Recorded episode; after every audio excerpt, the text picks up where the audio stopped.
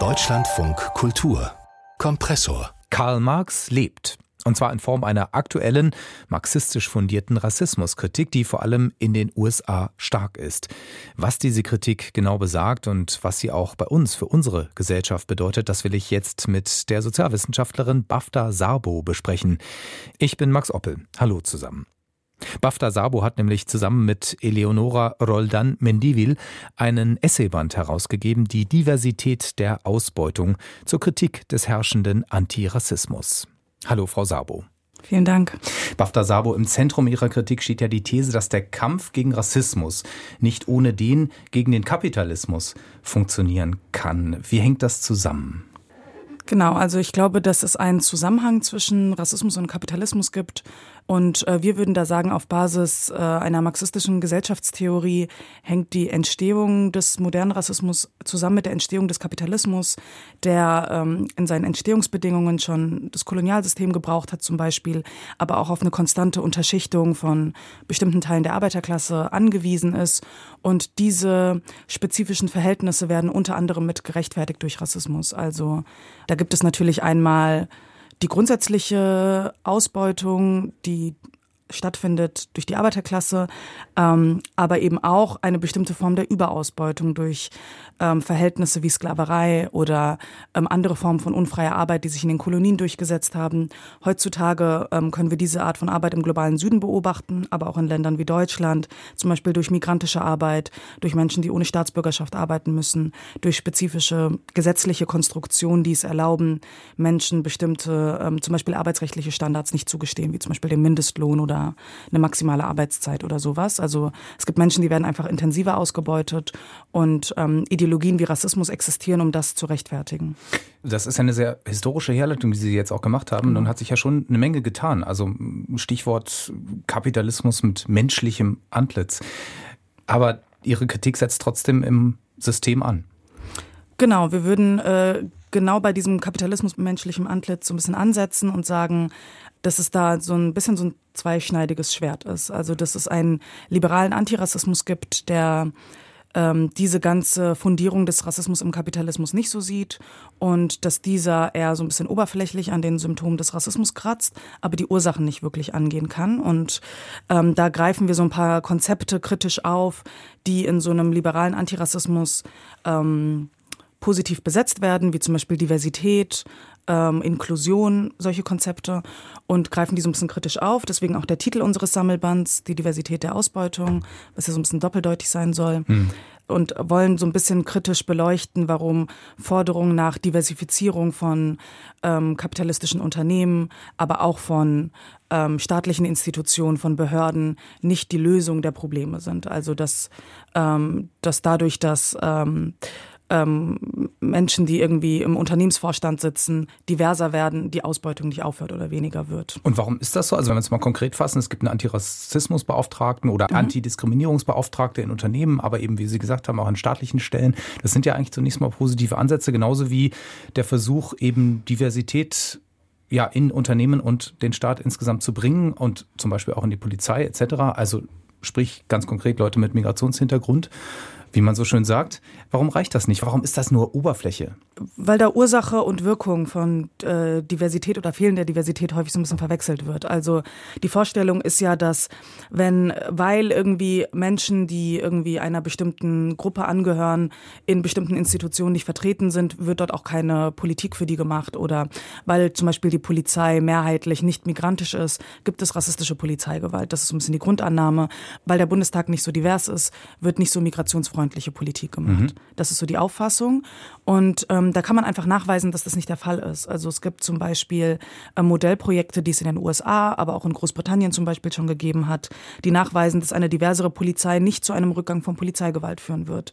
Das können wir auch in Berlin beobachten, wo wir eine überdurchschnittlich diverse Polizei haben. Also die Diversitätsschnitt in der Berliner Polizei liegt über dem gesellschaftlichen Durchschnitt. Ne? Also auch ähm, diverse PolizeisprecherInnen, es gibt Antirassismus-Trainings in der Ausbildung, aber das führt nicht zu einem Rückgang von Polizeigewalt, weil es eine Strukturlogik der Polizeiarbeit gibt, die relativ unabhängig ist davon, wer da jetzt konkret ausführt.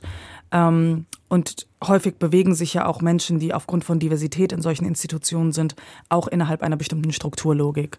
Das heißt, Polizisten, die selbst von Rassismus betroffen sind, sind häufig sogar rassistischer in ihrer Polizeiarbeit, weil sie ähm, ihren Kollegen was beweisen wollen oder weil sie nicht einer von den anderen sein wollen. Also Frau Sabo, Konservative und Liberale würden Ihnen jetzt auf jeden Fall zustimmen.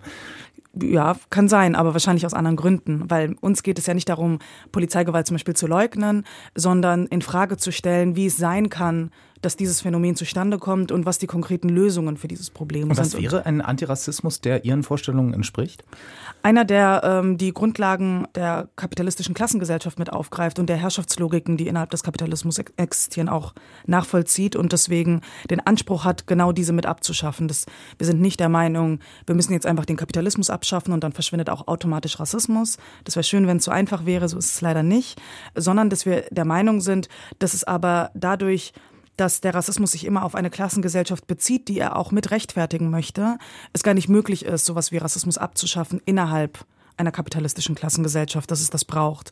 Und umgekehrt ähm, sind wir natürlich auch der Meinung, dass ein Kampf gegen den Kapitalismus ein antirassistisches Bewusstsein braucht, weil über Antirassismus natürlich auch eine bestimmte kapitalistische Herrschaft verschleiert wird oder bestimmte Verhältnisse von Überausbeutung, weil man denkt, ja, das liegt einfach in deren Natur, dass die so sind oder ähm, die verhalten sich jetzt so, weil die sind einfach anders als wir oder sowas. Das sind Erklärungsmuster, die verhindern, dass man sich damit auseinandersetzt, was eigentlich die wirklichen Ursachen sind von ähm, zum Beispiel migrantischer Armut, ähm, rassistischer Polizeigewalt, aber auch rechter Gewalt.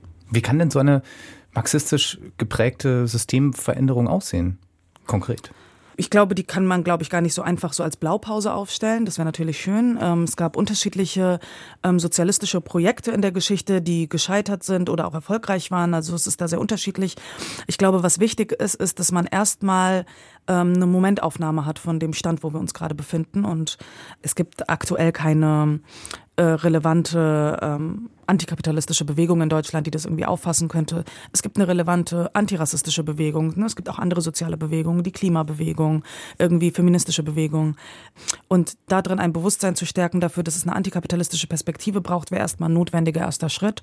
Und ich denke, was es dann darüber hinaus braucht, sind Formen der politischen Organisierung, wo Menschen zusammenkommen können auf Grundlage von gemeinsamen Interessen, nicht nur auf Grundlage von Identitäten, die uns irgendwie trennen oder unterschiedlichen Erfahrungswelten, sondern einer gemeinsamen Perspektive einer Gesellschaft, in der Klassenausbeutung und auch Herrschaft nicht mehr existiert. Also ist dieses Buch eigentlich auch eine Kritik an der Identitätspolitik, so wie sie im Moment favorisiert wird? Das ist auch Teil davon. Also das ist auch Teil unserer Kritik an so einem liberalen Antirassismus, der Menschen natürlich auch immer wieder zurückwirft auf gesellschaftliche Identitäten und auch rassistisch festgelegte Kategorien. Und wir schlagen da einfach vor, ähm, zu einer anderen Art von Politik zu kommen, wo man irgendwie mehr auf Grundlage von gemeinsamen Interessen zusammenkommt und nicht nur auf Grundlage von gemeinsamen Erfahrungswelten. Ich finde es total spannend. Ich weiß nur immer natürlich nicht, wenn man jetzt das alles theoretisch verinnerlicht, wie, wie geht man jetzt vor? Also was wäre sozusagen gesellschaftlich gesehen der nächste Schritt? Also Sie haben gesagt, die Bewusstwerdung, ja, okay. Also wenn wir jetzt in meinetwegen dem Antirassismusbeauftragten äh, diese Inhalte nahelegen, äh, aber was würde er jetzt konkret ändern in seiner Arbeit? Ich glaube, es geht gar nicht darum zu sagen, dass man was in seiner konkreten Arbeit ändern kann oder muss oder dass, ähm, dass das überhaupt so einfach möglich ist, das so umzusetzen. Also das, was wir sagen wollen, ist, dass wenn wir diese Momentaufnahme machen, dann ist dieser liberale Antirassismus das, was gerade existiert. Und wenn man in einer staatlichen Antidiskriminierungsinstitution zum Beispiel arbeitet oder als Diversity-Beauftragter in einem Unternehmen, hat man sehr begrenzten Wirkbereich.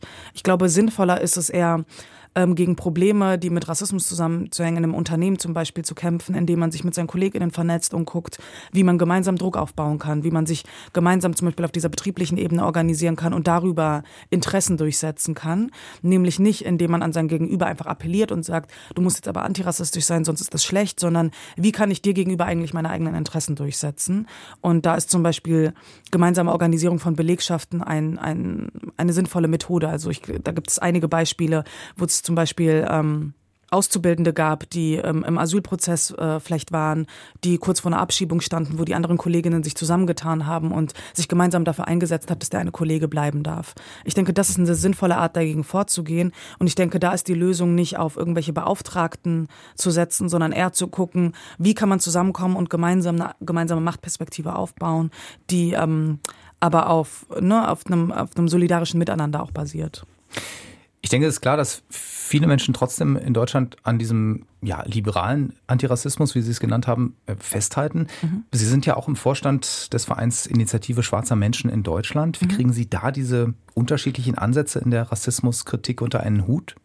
Also es gibt ja ähm, unterschiedliche Arten des liberalen Antirassismus und ich denke, dass viele diese Ansätze trotzdem auch ein guter Ausgangspunkt sind, um von da aus weiterzugehen, weil wir ja schon ähm, sagen würden, dass ich, wenn Leute sich jetzt erstmal als antirassistisch verstehen, dann glaube ich ihnen das erstmal. Und davon würde ich aber ausgehen und sagen, okay, wenn du das jetzt aber ernst meinst und wenn du in diesem Problem wirklich ein ernsthaftes gesellschaftliches Problem siehst, dann musst du aber auch mitbedenken, dass es das, das, das und das alles braucht, damit wir den Rassismus wirklich abschaffen können, dass es eine antikapitalistische Perspektive braucht, dass es irgendwie eine marxistische oder sozialistische Perspektive braucht, die sich auch die Frage stellt, wie könnte es eigentlich ganz anders sein?